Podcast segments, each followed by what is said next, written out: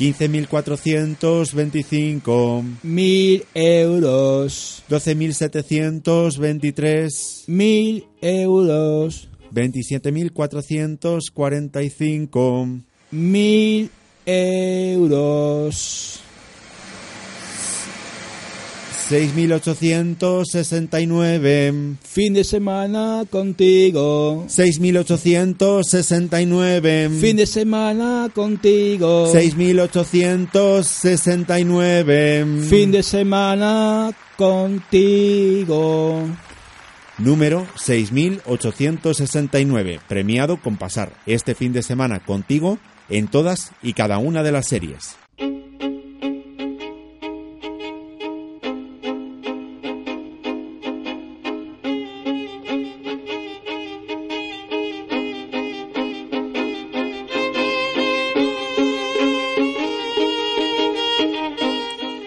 Buenos días a todos. Pues sí, nos ha tocado la lotería, la lotería de estar con todos vosotros.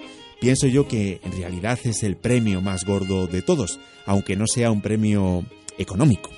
Aquí estamos un sábado más, Ángel Jiménez, Eva Salamanca, que está en la redacción, aunque hoy no ha podido acudir a nuestro estudio, Miguel Cerrada en el control técnico y quien les habla, Nacho Herranz.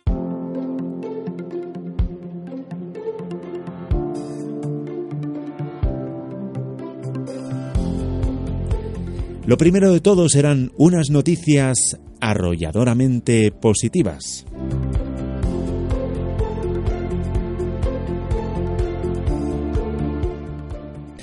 En un ratito, además, entrevistaremos a la coach Marisol Rico, que nos hablará de las emociones. Hablaremos del miedo, de la ira, del amor, ¿eh? de todas las emociones y hablaremos también de lo que es el coaching.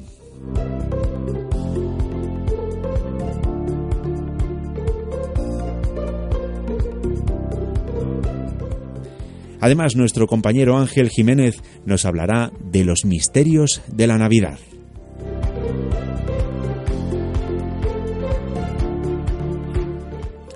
Y por último, también repasaremos lo que es la agenda cultural para este fin de semana en toda la Sierra de Madrid.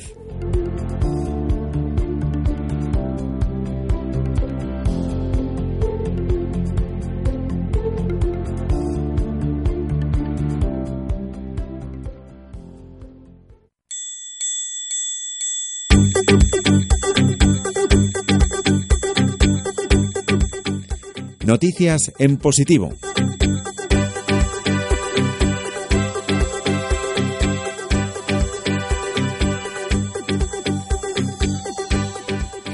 El buitre negro vuelve a la Sierra de la Demanda. Después de medio siglo ausente, vuelven los buitres negros a la Sierra de la Demanda, situada entre las provincias de Burgos y La Rioja. El objetivo es crear una colonia de esta especie carroñera. En el municipio de Huerta de Arriba existe un jaulón de aclimatación en el que los buitres permanecen durante meses antes de ser liberados. En los próximos ocho años la idea es liberar cada año un mínimo de 10 buitres, de manera que se consiga que un número suficiente de ejemplares habiten en esta zona entre Castilla y La Rioja. Este programa de recuperación del buitre negro está englobado dentro del proyecto Monachus, un plan de la organización ecologista Grefa para recuperar esta especie, el buitre negro, y también el quebrantahuesos en toda Europa.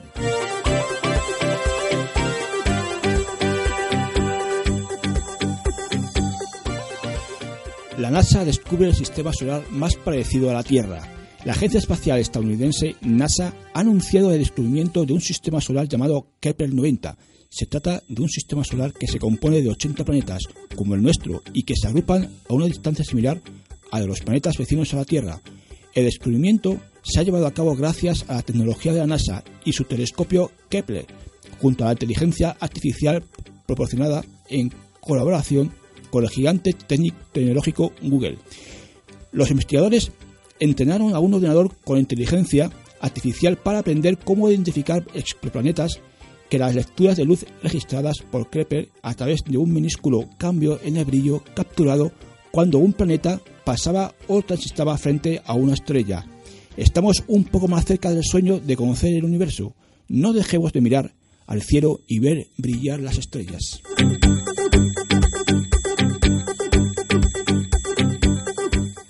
La Asociación Amigos de la Tierra ha puesto en marcha la campaña Se merece un 10, con el objetivo de luchar contra la obsolescencia programada. El objetivo de esta campaña es conseguir la reducción del IVA del 21 al 10%. Al reducir esta carga impositiva se conseguirá fomentar la práctica de la reparación, el alquiler o la, o la reutilización frente a la compra de productos nuevos. Amigos de la Tierra también propone ampliar el periodo de garantía de 2 a 5 años e incentivar fiscalmente a productos duraderos y reparables.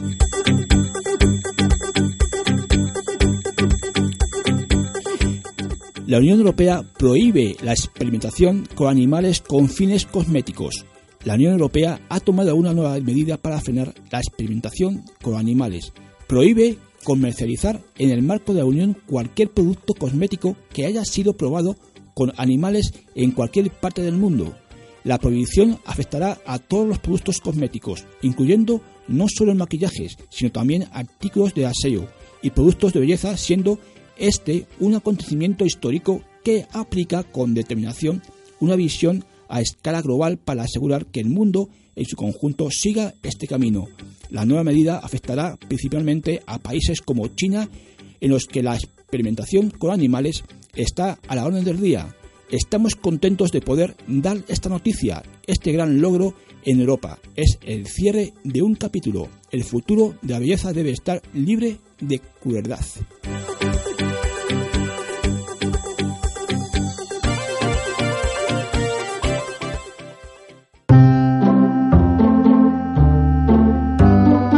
En los últimos años se está hablando mucho del coaching en España y en el resto de Europa. Se trata de una relación con un profesional que nos ayuda a que consigamos algunos resultados u objetivos en esta vida. El coaching nos permite mejorar nuestro propio rendimiento, aumentar nuestra calidad de vida y nuestra autoestima. Con nosotros tenemos hoy a Marisol Rico Alerani, que es licenciada en Derecho, tiene un máster en Dirección Financiera, máster también en Coaching Personal y es experta en inteligencia emocional, en, asertividad, en rupturas sentimentales y madre de una hija discapacitada.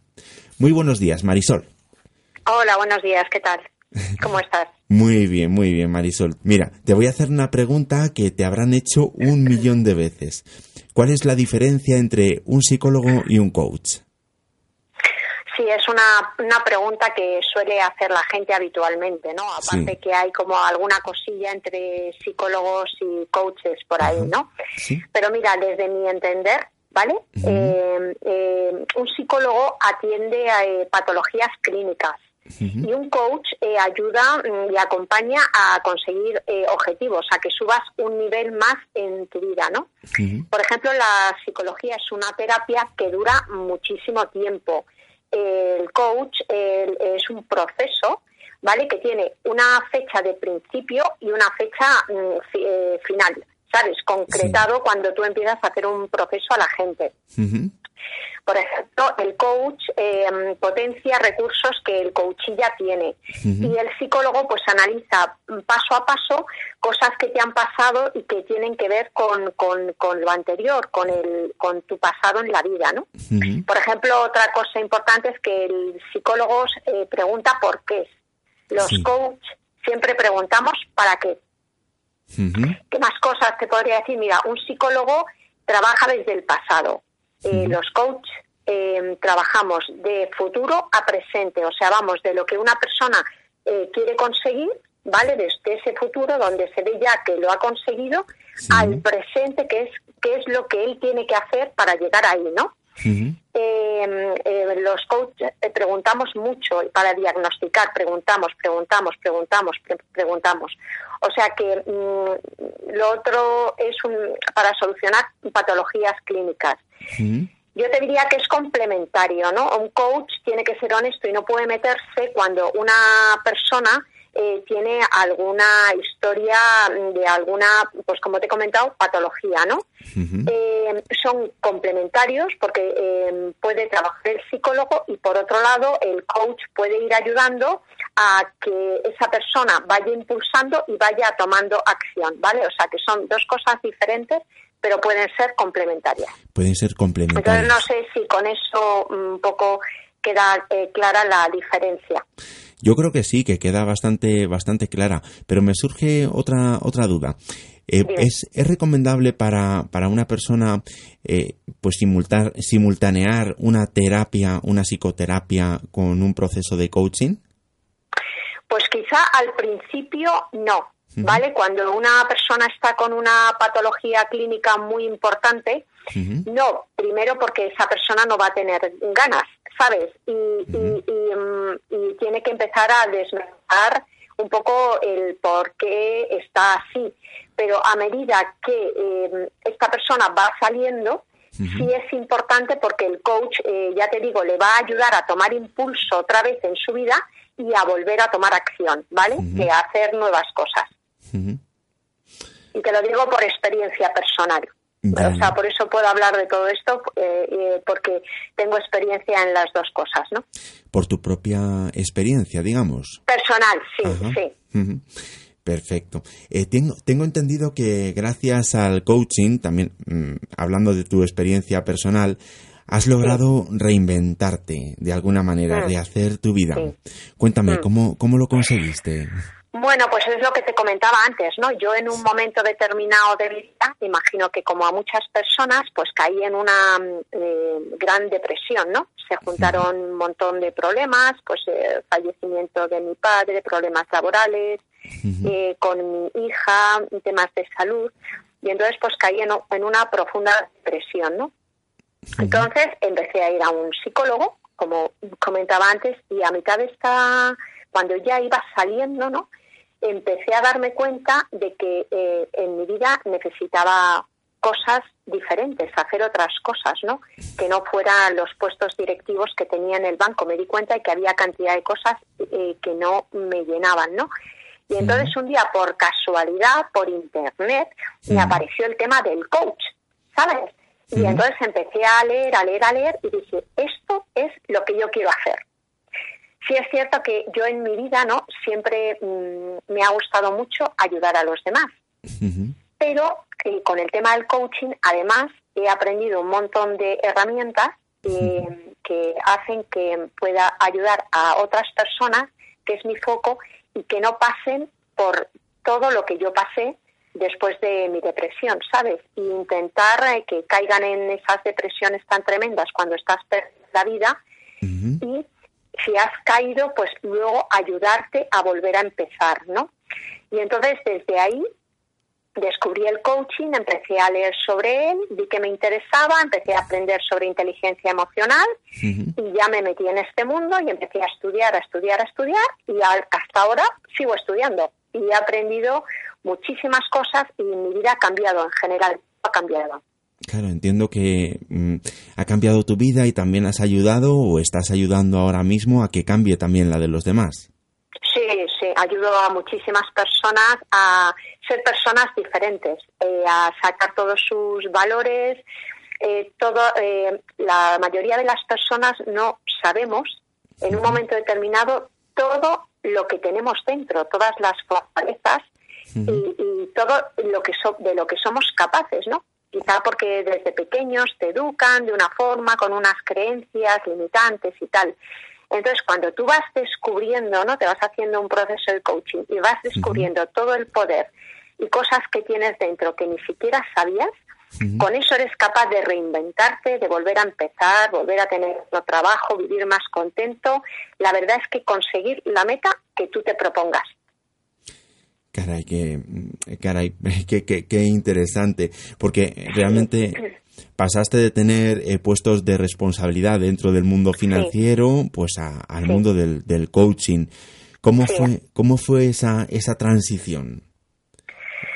Bueno, pues eh, eh, fue muy despacito. Primero llevaba, hacía las dos cosas, ¿no? Y cuando eh, empecé a eh, ya tenía todos los títulos y conseguí pues eh, también estudiar PNL pues con más miedo que vergüenza empecé a hacer mis primeros procesos pues por las tardes ¿sabes? Entonces de repente pues empecé ensayando y sin cobrar. Y cuando me di cuenta de que podía ayudar a la gente, que la gente iba obteniendo resultados, que había un boca a boca, que la gente me empezaba a llamar y me pedía que le hiciera procesos de coaching, pues fue un tema un poco gradual, ¿sabes? Y bueno, ya, ya te vas sintiendo seguro porque al principio, ¿no? En cualquier profesión, al principio pasas un poco de miedo, pero luego cuando vas viendo que eres capaz de ayudar y consigues resultados, porque el coaching sobre todo es conseguir resultados, pues al final me lancé y bueno, y aquí estamos. Claro, ahora ya te dedicas profesionalmente al, coaching. Mentoring, eh, también hago, doy charlas y hago varias cositas, training, cositas, pero todo relacionado con lo mismo. Mm, cuéntame, cuéntame una cosa. Mm, ¿De qué forma podemos descubrir todo nuestro poder interior? Bueno, pues te comento como comento a, mis coaches, ¿no? Eh, lo importante eh, es primero hacer una valoración de dónde estás en este momento, ¿no? Eh, con un, en tus principales facetas de la vida, ¿no? Como el trabajo, relaciones personales, dinero, salud, todas las áreas fundamentales de tu vida y, darles una puntuación, ¿no? Una cosa tan sencilla como esto que cualquier persona ahora mismo se puede sentar y lo puede hacer, ¿no? Decir, a ver, en tema profesional, mm, eh, ¿cómo, me, ¿cómo valoro este momento de mi vida? Mm, por ejemplo, del 0 al 5. Tres, ¿qué grado de satisfacción tengo en esta faceta de trabajo profesional? Mm, por ejemplo, ocho. En el tema de amor, igual, en este momento de mi vida, que, ¿cómo valoro el amor? ¿Qué grado de satisfacción tengo? Y entonces, a partir de ahí, lo cuento así un poquito porque a lo mejor hay algunas personas que lo pueden hacer sobre la marcha, ¿no? Sí, sí. Y entonces, en las áreas de tu vida en las que tienes menos valoración, te puedes ir poniendo retos pequeñitos irlos haciendo. Y esto va, pues te ayuda a ir sacando tu poder interior y cosas que tienes dentro que no sabes que están ahí. Y te dan motivación y te dan, eh, te empiezan a dar otra visión de la vida. Claro, a medida que vas eh, logrando retos. Pequeñitos, empiezas a poner retos pequeñitos entonces vas descubriendo facetas que tú tienes que no sabías que tenías y entonces te va dando satisfacción. Y esto, por ejemplo, lo puedes hacer cada mes, cada tres meses, ¿no? Y te vuelves a valorar otra vez y a puntuar. Y vas viendo cómo tus áreas van mejorando, ¿no? Y eso te hace crecer, crecer mucho por dentro y crecer como persona. La verdad es que me parece, me parece muy, muy interesante y bueno, pues vamos a intentar y es también. facilito para hacerlo, ¿no? Para hacerlo las personas eh, en su casa. Hombre, es como, como un juego digamos, ¿no? Que poco a poco pues vas como vas consiguiendo, vas alcanzando esos retos y bueno, pues ves como vas superándote también a ti mismo y aquellas aquellas facetas de tu vida pues que, que hasta ahora pues eh, pues no funcionaban, eh, pues vas viendo que eh, vas mejorando en ese sentido. Entonces, pues bueno. Exacto pues es un poco también de automotivación, bueno, o de automotivación. Exacto, y de poder, y te das cuenta que tienes poder tú mismo para cambiar cosas. Claro, exacto, así es. Eh, quería comentar, quería hablar también un poquito contigo, Marisol, pues acerca de las emociones, porque hay algunas que son que son básicas, como la alegría, la tristeza, la rabia, el miedo, la ternura. La seducción, la seducción he, leído por ahí que también sería una emoción, no sé si, si es una emoción o es... Eh, te cuento, para el tema de las emociones hay un montón de estudiosos que se dedican al tema, ¿no? Entonces hay gente que te dice que las emociones básicas son seis, como Paul Ekman, ¿no? Que las cataloga como rabia, el asco, el miedo, la alegría, la tristeza y la sorpresa. Hay ahora una nueva teoría que dicen que las básicas son solamente cuatro. Hay otras teorías que ahora te dicen que son ocho. En fin, hay muchísimas teorías para el tema de las emociones. Eh, yo, si me preguntas a mí, mm, me quedo con Paul Ekman, ¿no? Que las emociones primarias son seis. Y luego hay otras secundarias que puede ser la seducción, como tú dices, que podría ser una, una emoción secundaria. Bueno, porque yo la seducción lo entendía más como un comportamiento, ¿no? Una forma de ser, más que como una emoción, ¿no? Porque eh, yo entiendo que la alegría, la tristeza, la rabia, el mm. miedo, pues son emociones que las puede tener, las podemos tener básicas. Exacto, son muy básicas, las tenemos mm. todos, de hecho, pero ya mm. el, el, hecho de ser seductor o, no. es pues un comportamiento. Exacto, creo que es un comportamiento. Es más, un comportamiento. Pero tú sabes que para gustos los colores, ¿no? Porque de todos estos temas hay muchísimos, ya te digo, muchísimos estudios, pero quizá yo me quedo con, con Paul Ekman, ¿no? Que es el más eh, básico que habla de las seis emociones, ¿no? Eh, em, y, bueno, y son las que un poco em, se trabajan eh, cuando cuando la gente viene a hacer algún, ¿sabes? viene a hacer su, ¿cómo te diría? ay, espera, que ahora me acabo de, quedar en blanco su proceso, ¿vale? Entiendo, entiendo, entiendo que sería el proceso de el proceso de coaching, ¿no? Exacto. Y tú trabajas, pues básicamente estas emociones, ¿no? Porque hay gente que viene con muchísimos miedos. Hay gente, yo me acuerdo de un coach que tuve, que su objetivo era, mm, eh, tenía muchos ataques de ira, de rabia, y, le pregunté, ¿cuál es tu objetivo? Y me decía, mi objetivo es quitarme eh, los ataques de ira, ¿no? Y, y, se pueden trabajar, se trabajan muy bien las emociones haciendo coaching. Perfecto, perfecto. Porque realmente, eh, precisamente también te quería comentar esto, porque estas emociones, la tristeza, la rabia, la ira, parece que son las más, eh, las más negativas, pero mm, bueno, primero, me gustaría saber cómo se puede trabajar con estas emociones. Pues mira, em, eh, voy a contar una cosa que la gente se va a quedar un poco alucinada seguramente, ¿no? Sí. Pero la emoción, que es una respuesta del organismo ante un estímulo, ¿no? Eh, que lleva consigo un cambio eh, fisiológico del cuerpo, se trabaja sacando y haciéndola racional. Y me preguntarás, ¿y cómo la hace racional? Pues eh, mira, hay que medir la intensidad de esa emoción y eh, enseñar a la gente a que vea lo, de qué le sirve lo negativo que produce esa emoción y que vea las cosas positivas que tiene, ¿no? Y eh, basándonos en las preguntas potentes del coaching, pues vas sacando todo esto. Y una forma que yo utilizo, te digo que utilizo muchas veces métodos muy básicos, eh, por si le puede servir a alguien, ¿vale? Es cuando alguien tiene eh, una emoción muy fuerte, por ejemplo, de miedo o de ira, que ira es una de las emociones eh, que más daño hacen, ¿no? Que hacen daño a ti y a los demás, es coger un cuaderno pequeñito y un polígrafo, y llevamos siempre cuando tengas un acceso, por ejemplo, de ira o de rabia o un momento de muchísimo miedo, parar y escribir cómo te sientes, qué es lo que sientes, en qué parte de tu cuerpo, lo siento en el estómago, lo siento en la garganta, qué me provoca esto, ¿sabes?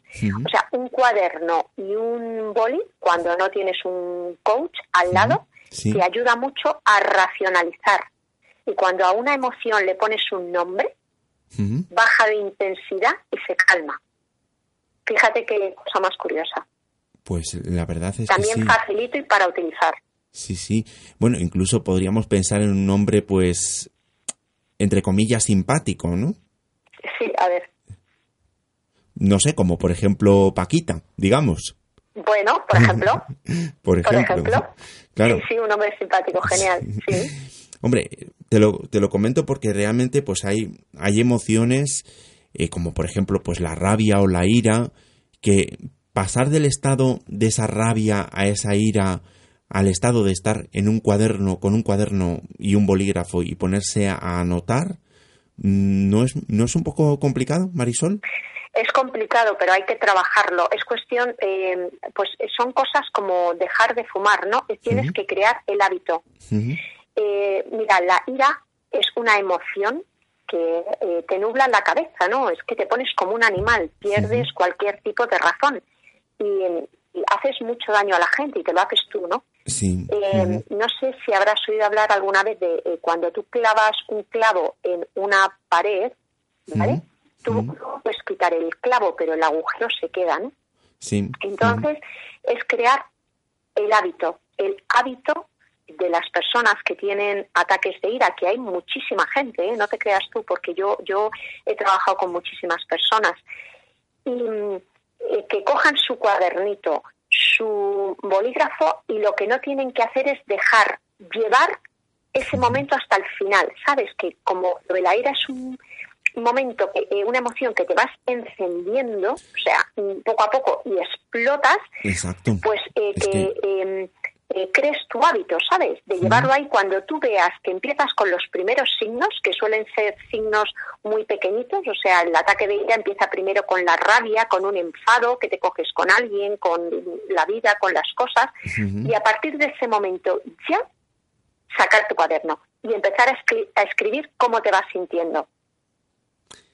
Perfecto, pues yo creo ¿Sabes? No esperar hasta el final. No, no. Claro, pues cuando haces un proceso lo vas trabajando poco a poco, vas analizando eh, por qué, el para qué sacas la ira, qué otra emoción tiene al lado, qué comportamiento, ¿sabes? Lo haces de otra forma.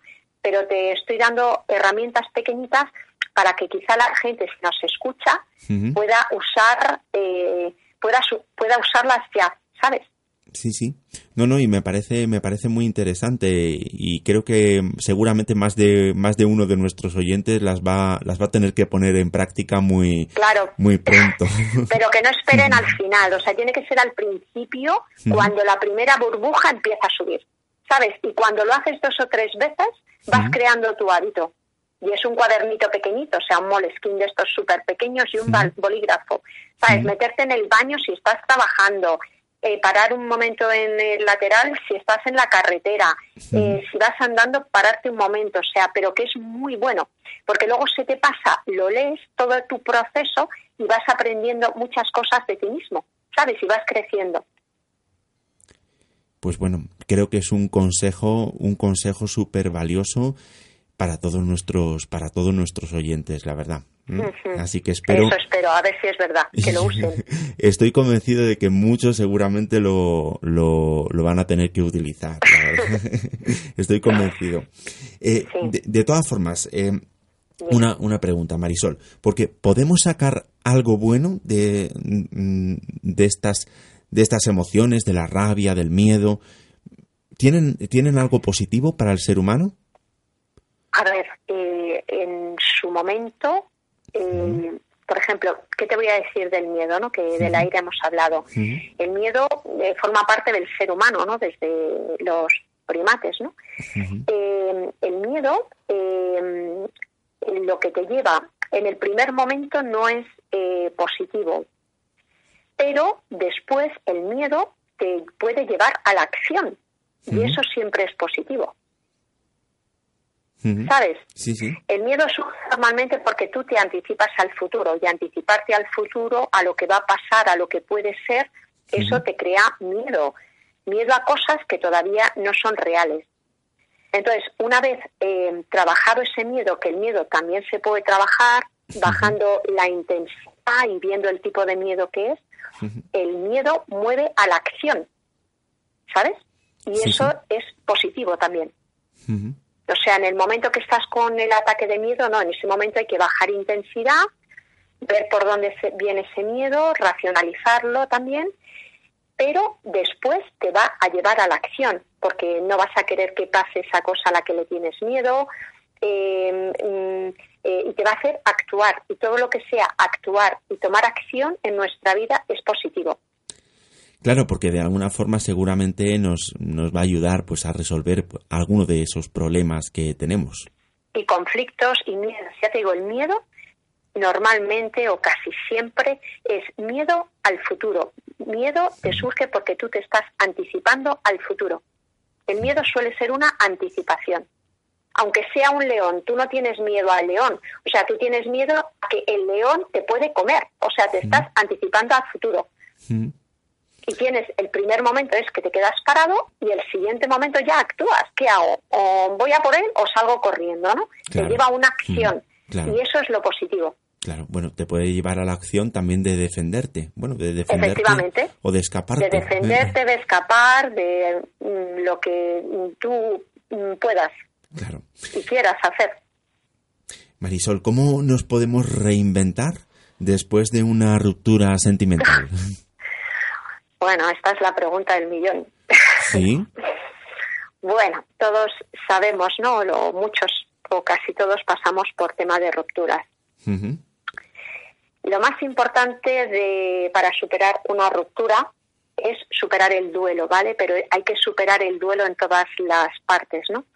El duelo tiene varias fases, que son pues la negación y el aislamiento, cuando dices esto no me puede estar pasando a mí, no quiero ver a nadie. Luego tiene la ira, ¿no? Los ataques estos de ira que te provoca. Eh, pasas por las fases de negociación con la otra persona, cuando la quieres convencer de que siga contigo, ¿no? Luego tienes la fase de depresión, que es cuando ya mm, entras en tu estado depresivo de no puedo hacer nada para salvarla, y luego ya terminas aceptando, ¿no? Entonces, a partir de que empiezas a aceptar la situación, ahí ya puedes empezar a reinventarte y con pequeñas cosas como son, uno, hablar de tu situación a la gente. Dos, hacer o empezar a hacer todas esas pequeñas cosas que todos o la mayoría de personas dejamos de hacer cuando estamos con una relación, pues porque no nos da tiempo o hacemos otras cosas, retomar esas pequeñas eh, cosillas que, te gustan hacer. Em, tienes que eh, utilizar todos los medios a tu alcance para conocer a personas.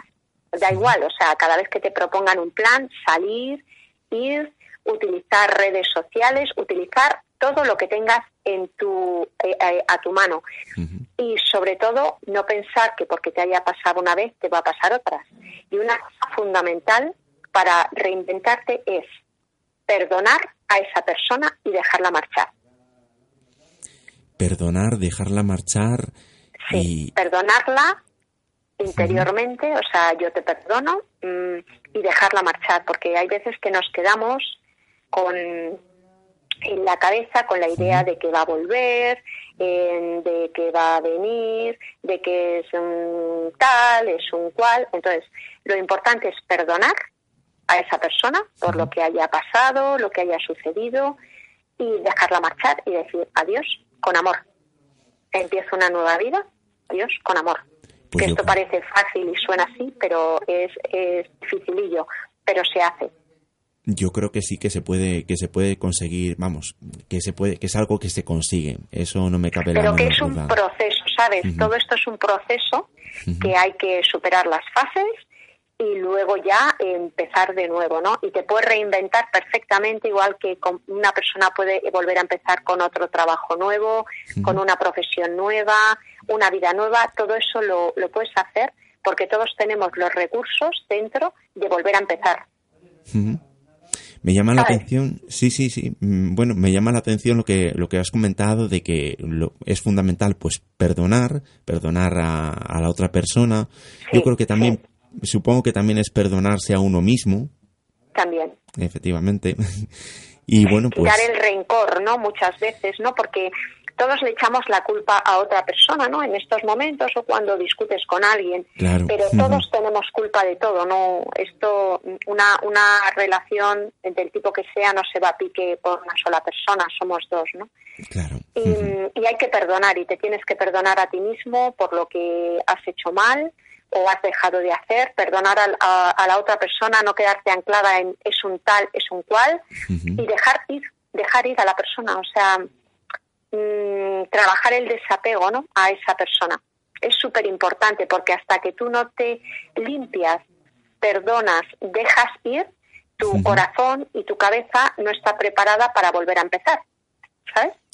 Pues, eh, pues la verdad es que sí.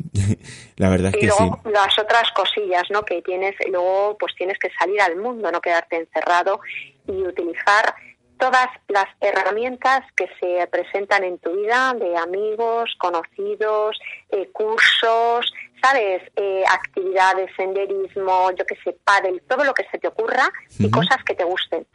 Temas culturales, pues empezar a moverte, ir y empezar a conocer a otras personas. Y eso al final te viene muy bien porque te, te hace em, mm, empezar a reinventarte, ¿no? A cambiar. Claro. A buscar otras cosillas tuyas. Efectivamente, yo creo que es una forma de, de actualizarse, de reinventarse y, y bueno, pues fundamental para ello, pues conocer nuevas personas, nuevos amigos. Mm, sí. Yo creo que eso es, eso es imprescindible, desde luego. Pues sí. Eh, eh, Marisol, tengo entendido que tienes una hija discapacitada. De con parálisis cerebral, sí y con parálisis cerebral. ¿De qué, de, qué manera te ha influido esto en, en tu vida? Uf, pues me ha influido muchísimo, muchísimo, muchísimo. Eh, al principio eh, fue muy duro y es un tema muy duro, vamos, a mí de hecho eh, me, me, separé de mi pareja y todo, ¿no? Pero con el paso del tiempo he aprendido tantas cosas me ha enseñado y me enseña cada día tantas cosas que eh, al final es, eh, bueno, todo lo que soy en este momento eh, se lo debo a mi hija Patricia. Todo lo que me enseña, todo lo que aprendo, la, toda esta lucha para que ella vaya creciendo, mejore, el que que no sabes si cada día va a amanecer o no y tú estás fuerte, estás con alegría, o sea, aprendes a vivir en un mundo eh, donde no hay nada estable, ¿no? Y aprendes y creces y creces y creces y aprendes a ser paciente y paciente. Bueno, luego descubres médicos, terapias y situaciones que no sabías ni que existían, ¿no? Claro. me ha hecho crecer como persona. Eh, eh, ver cosas en los demás eh, mm, eh, que antes no veía. No sé, a mí me ha cambiado la vida, me ha cambiado la vida y para bien. Bueno, y, para bien, la verdad. Y me imagino que te hace aprender día a día cosas nuevas. Todos los días, todos los días. Y ayudar a otras personas que están en mi misma situación, que a lo mejor han evolucionado menos y conocen menos este mundo, ¿no? y, eh, aprendes muchísimo. He aprendido de verdad mm, muchísimo, muchísimo. Y, aprendes un amor y a querer de una forma no sabes y a valorar pequeños detalles con una intensidad increíble, ¿sabes? Eh, es que, bueno, no. Es tal la emoción y la pasión que tengo yo en mi vida con mi hija, ¿no? y lo que puedo ayudar a otras personas y todo lo que aprendo que, que no creo que no hay palabras en el diccionario para expresarlo para poderlo para poderlo describir. Ahora eso sí no voy a poner todo happy flower o sea ha, habido momentos muy muy duros lo sigue habiendo no me lo imagino. Eh, pero hay que aceptar aceptar eh, luchar nunca darte por vencido sabes y no quedarte atrincherado en la emoción del miedo o en la emoción de la tristeza, ¿no? Mm, eh, cada día es un nuevo día y hay que volver a empezar y buscar recursos tuyos, de tu hija. Eh, tiene un trabajo, ¿no? Pero, pero vamos, no es todo alegría, pero sí aporta muchísimo a la vida, muchísimo. He aprendido un montón. Perfecto, Marisol. Estoy convencido de que para muchos de nuestros oyentes, para muchos de nosotros, el principal objetivo en esta vida es llegar a ser feliz. Yo no sé si tú nos podrías dar algunas pequeñas pildoritas para poder llegar a ser feliz, para ser un poquito más felices, por ejemplo, este fin de mm. semana. A ver, yo eh, consejos te doy que para mí no tengo. No, yo te puedo decir eh, cosillas que a mí me funcionan, ¿vale? Y yo comparto y con vosotros y, y a ver si a vosotros os funciona, ¿no? Yo, por ejemplo, a mí me funciona mucho agradecer, dar las gracias. eh, todos los días, cuando me levanto, cuando me acuesto, a todas las cosas que tengo en mi vida y a todas las cosas buenas que me pasan en la vida. O sea, el dar gracias a las personas, a todo lo que me pasa, a mí eso me, me carga eh, de energía, ¿sabes? A mí, Porque incluso hay cosas malas que te pasan que al final son cosas buenas también.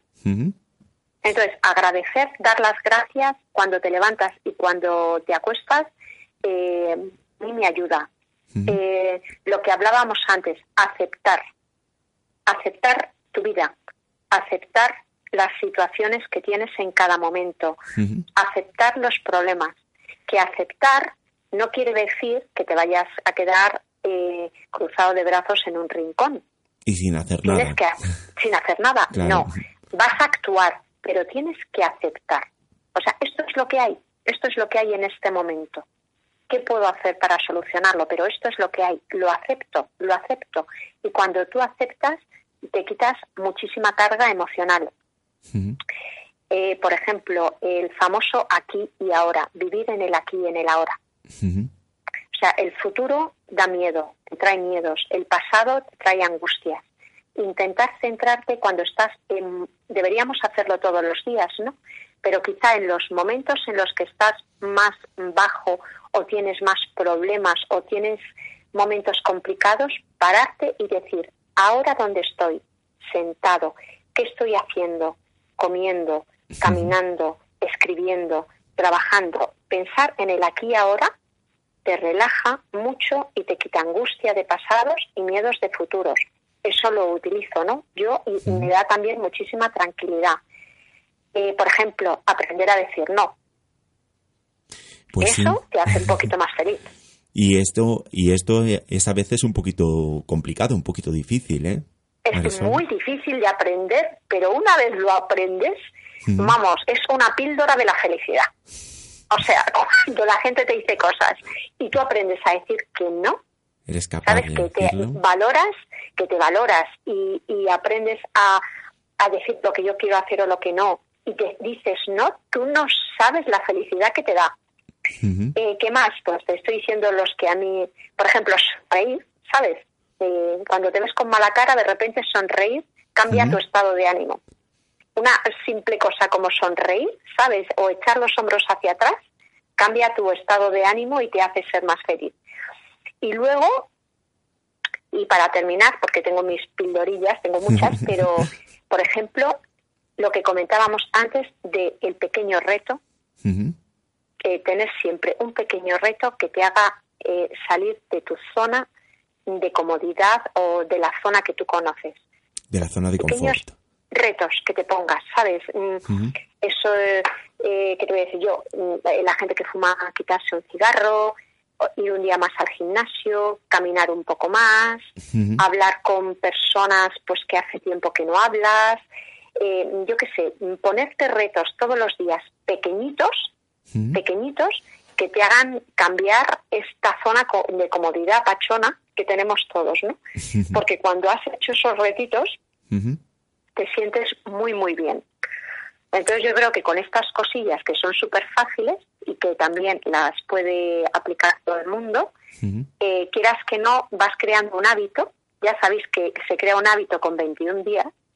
Vas creando hábito y te cambia, te cambia tu forma de ver la vida y, y eres un poquito más feliz. Pues Marisol, yo estoy convencido de que estas píldoras con estas píldoras, desde luego, has conseguido trasladarnos a nosotros, a todos nosotros, pues a un estado de felicidad y seguro que también pues has ayudado y vas a ayudar también a que muchos de nuestros oyentes comiencen con muy buen pie este fin de semana. Eso espero y que no se, que se acuerden siempre de agradecer y que es súper importante dar las gracias. Pues sí, yo ahí estoy totalmente de acuerdo contigo, Marisol. Mm. Pues muchísimas gracias por. Pues nada, Nacho, muchísimas gracias por haberme entrevistado y espero haber podido colaborar con vosotros y con toda la gente que, que os está escuchando a hacer su vida un poquito mejor. Un poquito, si he conseguido eso ya, estoy feliz. Pues yo lo que recomiendo también a nuestros oyentes es que busquen, que busquen por internet, por ejemplo, que pongan Marisol Rico, Alerani y que Alerani, pues, sí y que, y que bueno, pues que, que lean lo que, lo que se encuentren por ahí. Me busquen y si me quieren mandar algún mail o quieren consultarme alguna cosilla o cualquier cosa, pues, pues ya está, que se pongan en contacto conmigo, que yo siempre ayudo y intento colaborar con todo el mundo. Perfecto, pues Marisol, muchas gracias por, por atendernos, por estar aquí en Onda Pedriza. Un abrazo a todos. Un, abrazo, un abrazo. Seguimos aquí en el 107.3 de tu FM, Onda Pedriza, la radio pública de Manzanares el Real.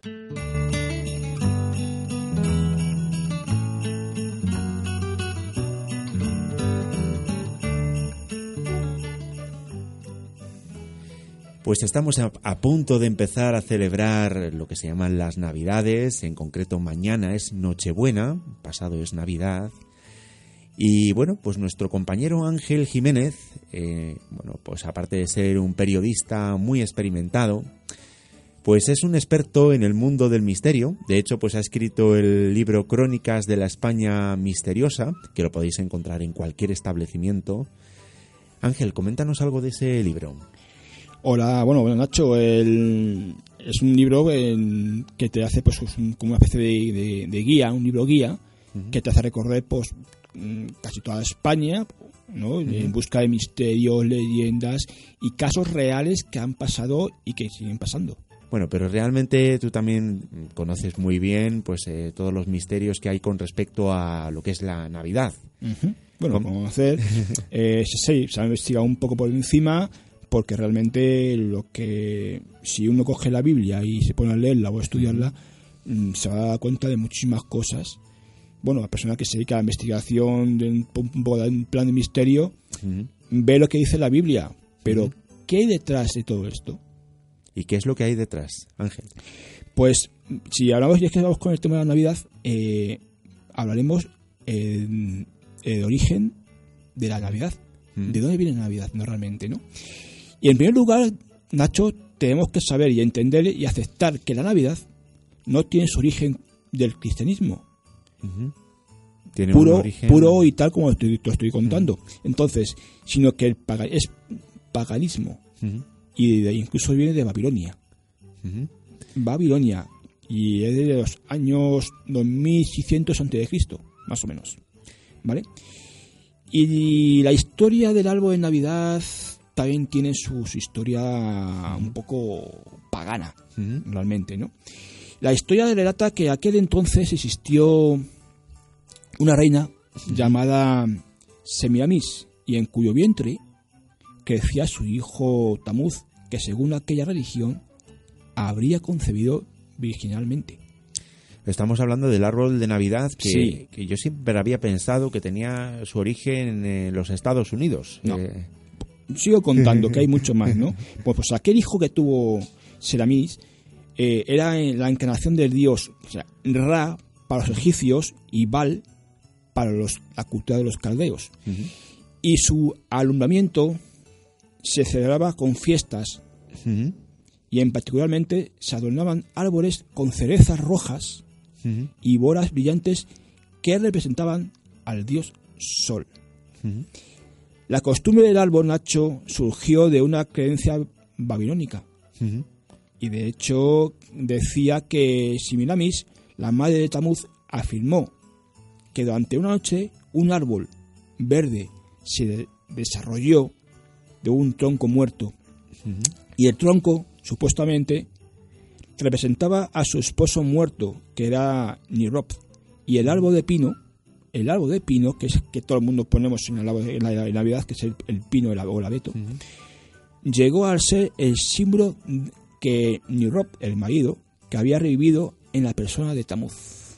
De ahí viene la historia, la historia del árbol de Navidad. Qué interesante, realmente. Y bueno, y realmente, los orígenes de estas fiestas, eh, ¿cuáles serían, Ángel? Los, orígenes, de estas fiestas de Navidad, efectivamente. Eh, viene toda la zona de la Babilonia y Roma. Todo, ¿no? Eh, no cabe duda, Nacho, que el paganismo de Babilonia trascendió las fronteras, se, pues, asentó con mucha fuerza en el, politeísmo y del imperio romano. Y es ahí, justo, donde se celebra el día 25 de diciembre como el Festival de Invierno. Ojo, que estaban haciendo era conmemorar el alumbramiento de Tamuz, es decir, Saturno para los romanos, el dios Sol encarnado. De ahí venía el tema de la festividad del 25 de diciembre. Pero esta festividad iba acompañada de desenfrenos, no se imagina hasta qué altura se podía llegar, y una gran inclinación hacia el valor eh, amistoso. O sea, valoraba mucho la amistad, ¿no? También. Lo cual se mostraba con intercambios de regalos y presentes para aquellas fechas. También surgió, Nacho, la costumbre de adornar las puertas de, de, cada casa con corona de flores, hojas verdes y, por cierto, la práctica de adornar un árbol con frutas y decorativos alusivos al dios Sol. Por eso en las casas de hoy en día, muchas veces en las puertas de la entrada te pone la corona de florecidas con las campanitas o con la estrella de, Belén, que luego vamos a hablar del tema ese, que también tiene su historia. Te quería preguntar también sobre la estrella de Belén, precisamente, porque, bueno, pues efectivamente tiene su vamos historia. A, vamos a contar la historia porque la estrella de Belén, realmente la estrella auténtica de Belén, no es la que ponemos en el árbol de Navidad. que es la estrella de cinco puntas. Ojito, porque estamos metiendo la pata, ahí como investigador del misterio, estamos metiendo mucho a la pata y la gente no lo sabe. La estrella auténtica de Navidad es una estrella de ocho puntas, que es la, estrella, se puede decir, cristiana, ¿no? Como cuenta la iglesia. Pero si ponemos la estrella, la contraria, que era de cinco puntas, estamos simbolizando al demonio. Es decir, las cinco puntas, lo que es en la cabeza con los cuernos del macho cabrío. Con lo cual, esa estrella no se puede poner ahí, hay que poner la estrella de ocho puntas. En la iglesia, yo os comento, porque eh, yo vivo, en Guadarrama, en la puerta de la iglesia de Guadarrama han puesto la estrella de Belén en grande y con la estrella de ocho puntas. Pero aquí, en un bar de aquí, de Manzanares Real, hay esta estrella de Belén puesta y la han puesto de cinco puntas. Ojito, porque la estrella de cinco puntas no es la auténtica estrella de Belén eh, que simboliza a, a que es el cristianismo realmente. Y es curioso porque yo creo que es la estrella más frecuente. Sí, sí, y de hecho, Nacho, Reyes Magos dicen que siguieron a la estrella de Belén. Pero ¿quién eran los Reyes Magos realmente? Eso te iba a preguntar, eso te iba a comentar también. ¿Quiénes son esos Reyes Magos? Porque... Por, por lo visto, esos Reyes Magos em, no eran Reyes Magos como tal, sino se decían que eran eh, astrólogos o hechiceros. Esa estrella que dicen que guió a Belén, em, entre comillas, y luego lo, explica por qué, em, a los reyes magos, eh, realmente esa estrella no, no les llevó hacia Belén, sino les llevó hacia Jerusalén. Con lo cual tuvieron que llegar tarde al momento cuando mm, supuestamente el niño Jesús nació. Tuvieron que llegar días después porque Jerusalén a hay una buena distancia. Perfecto, Ángel. Eh, pues muchas gracias por, por, hacernos estos comentarios acerca de la Navidad. Si te parece, vamos a dar paso a la agenda cultural.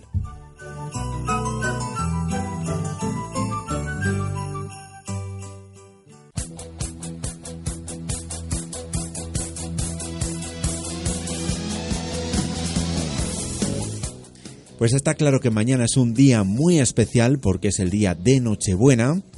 Pero vamos a, vamos a ver qué es lo que tenemos durante todo este fin de semana para poder disfrutar. Bueno, creo que durante todo este fin de semana y un poquito más allá. Ángel, coméntame, ¿qué me recomiendas para, este fin de? Pues Nacho, te recomiendo acercarnos a, ver el Belén Viviente de, Belén, Viviente de Lozoya, que celebra su nueva edición de su famoso Belén viviente, declarado de fiesta de interés mm. turístico. Mm. Ojo, y cientos de personas dan vida a este nacimiento que se ha convertido en un clásico de la Sierra Norte de Madrid y que recibe miles de visitantes cada año. Mm. Las fechas para visitar este, este lugar, este Belén, pues celebraciones de Belén viviente de de Zoya es en este año, en 2017, y son las fechas 16, 17, 23 y 30 de diciembre. Por cierto, por cierto, Ángel, antes, antes de que sigas, el fin de semana pasado fue el Belén viviente de Manzanares el Real y creo yo que hay que hay que felicitar a todos los que participaron en y este a Belén. nuestro compañero Miguel A nuestro que estuvo Miguel. ahí A estuvo nuestro- ahí dando el callo Exacto, así es, porque participaron más de 200 personas y realmente fue espectacular, tanto el espectáculo también de imágenes, de sonido eh, y bueno, pues todo lo que fue el Belén realmente fue espectacular, aparte de un gran trabajo que ha durado muchos meses y que, y que bueno, pues que muchos eh, muchos habitantes de Manzanares el Real pues han ocupado muchas horas en, en realizarlo. y además hay que decir también eh, Nacho que hay dos representaciones cada Mm. día aquí en Buitrago es Ah. decir a las seis y media de la tarde y a las ocho y media y el número máximo de visitas por función es de 2100 Vale, ya pasamos a otro sitio, es decir, al cine. Ah. Porque el cine también gusta, sobre todo con las palomitas. Pues mm, coméntame. ¿Y qué Ángel. películas hay que ver? Pues mira, hoy en día la más vista y la que más recomiendo yo, porque soy un friki, igual que nuestro compañero Miguel, es la última de la Guerra de las Gracias. Que está pegando caña. Hay algunas opiniones que algunos que dicen que no les gusta, que esta vez no lo han visto bien, pero hay muchas opiniones también diciendo que está muy bien conseguida esta vez esta, esta, esta entrega, ¿no? Pues para los seguidores, los seguidores de Star Wars, decirles que el universo de la famosa saga ha llegado ya a Madrid en forma de exposición. Es decir, la Sport Wars. Ah. Nuestra, eh, a la muestra al público la mayor colección privada que existe en España sobre estas películas galácticas. En la muestra se puede contemplar réplicas, muchas a tamaño real, de objetos como un droide de combate original a los bustos de Darth Vader, Han Solo, Boba Fett, C3PO y R2D2. Y a través de dioramas, los sistemas vivirán una experiencia única, trasladándose al planeta de los dos soles y encontrándose Nacho con sus personajes favoritos. Ojo, que es muy interesante. ¿Y dónde está esto? Eso en el Palacio, en el Palacio de los Deportes de Madrid. Cuesta la entrada 8 euros y es de lunes a jueves. Y por cierto, los horarios de 10 a 2 y de 4 a 8 y medias.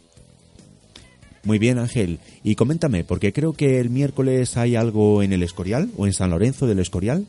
Sí, eh, ahí pues la el- el- es- hay ot- otro tipo de eventos como es el, el famoso Belén también que hay un Belén también bastante interesante allí en el Escorial. Sí. y hay una obra de teatro o mejor dicho algo sobre el tema de la danza de una mujer que es muy conocida y muy buena por cierto que es muy buena por cierto y que debemos de visitar visitarla porque es muy interesante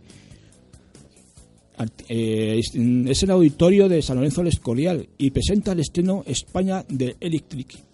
Y por cierto, es nuevo espectáculo de danza electrocreado y coreografiado por Blanca Lee, una persona, una chica que es bueno, interpreta por su compañía.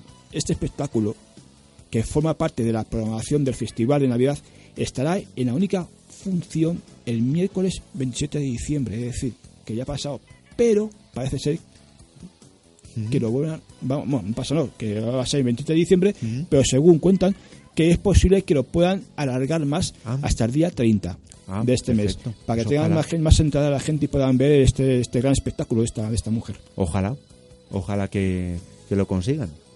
Yo creo que sí. Sí, seguro que sí. Yo, yo soy el Sí. primero que voy a ir a verlo, ¿eh? ¿Sí? Sí. Segurísimo, ¿eh?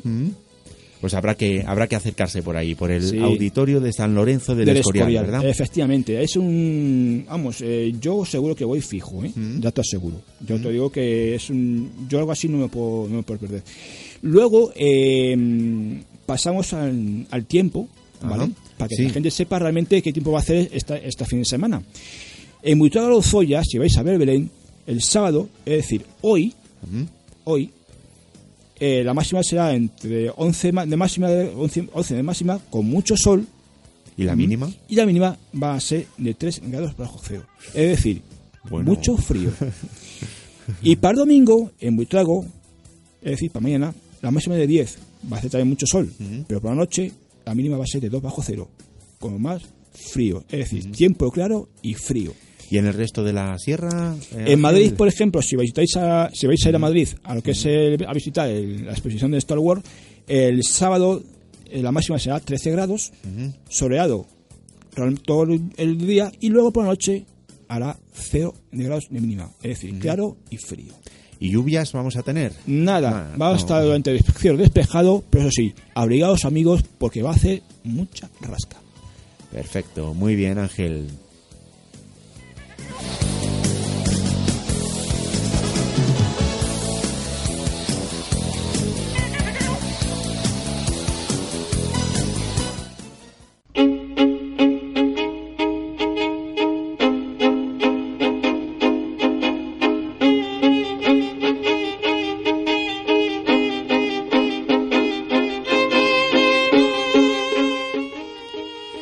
Mañana esperemos que no os atragantéis con esos polvorones, esos roscones de Navidad, esos turrones. Esperemos que, bueno, que, si os atragantéis, si os atragantáis, pues que sea lo justo. ¿eh? Pero que, bueno, pues que tampoco, tampoco os paséis. Ya sabéis que hay que cuidarse en esta, en esta vida que aprovechéis eh, lo que son estas fiestas, que disfrutéis muchísimo, que tengáis una feliz Nochebuena, una feliz Navidad. Y ya sabéis que estamos siempre contigo en nuestro correo electrónico que es fdscontigo@viajerosibéricos.es. Podéis sintonizarnos también en ondapedriza.com, la emisora pública, la radio municipal de Manzanares El Real, el 107.3. Nos podéis sintonizar también en www.viajerosibéricos.es. Y bueno, pues os deseamos lo mejor para estas fiestas, y nos despedimos ya de todos vosotros. Estaremos de nuevo contigo el próximo sábado a partir de las 12 del mediodía en tu sintonía favorita en el 107.3 de la FM. Y feliz Nochebuena y feliz día de Navidad. Exacto, feliz Nochebuena, feliz Para ti Nacho y para todos. Para todos, para todos nuestros oyentes. Ya sabéis que estamos siempre, siempre estamos contigo.